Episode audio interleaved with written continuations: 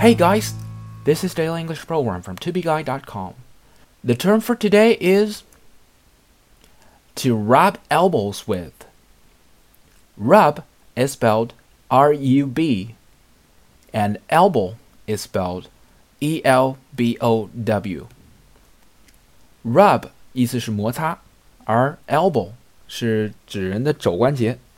我们知道中国有一个成语叫摩肩接踵，而 英语中 to rub elbows with 这个俗语的意思呢是交朋友、打交道。If you travel across America by bus, you rub elbows with all sorts of people.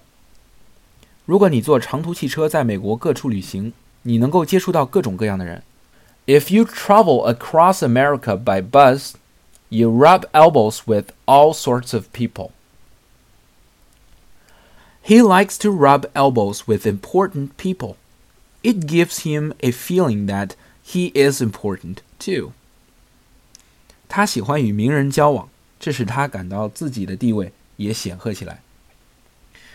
He likes to rub elbows with important people. It gives him a feeling that he is important too. For more video series of my show, please check out my website at tubeguy.com or follow us on WeChat.